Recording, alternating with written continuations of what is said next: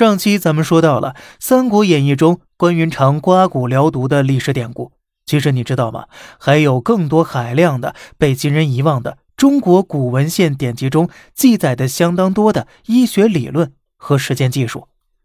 三国志·蜀书·关张马黄赵传》中就记载着医生刮骨去毒，而关羽在搁置饮酒，言笑自若，甚至啊。更早之前，西汉的《史记·楚世家》中记载着古代中国最早的剖腹产手术。陆中生子六人，彻剖而产焉。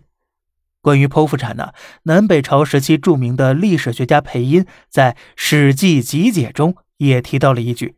从右各下水腹上出。”这个水腹呢，就是肚脐以下的部位，而这也是现代医学体系中剖腹产手术中最常用到的。开刀位置，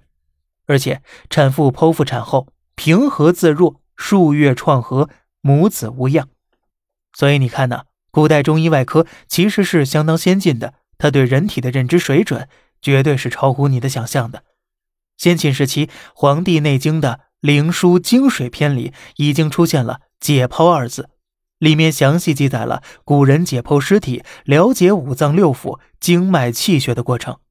灵枢》。肠胃篇中还记载了胃的大小、消化道的长度等等，很多数据呢跟现代解剖学基本是一致的。宋朝的《欧西范五脏图》更是表明了，其实宋朝人呢早就已经开始手绘人体器官了。如果把它和现代医学的人体结构图对比一下，你会惊人的发现，他们是基本一致的。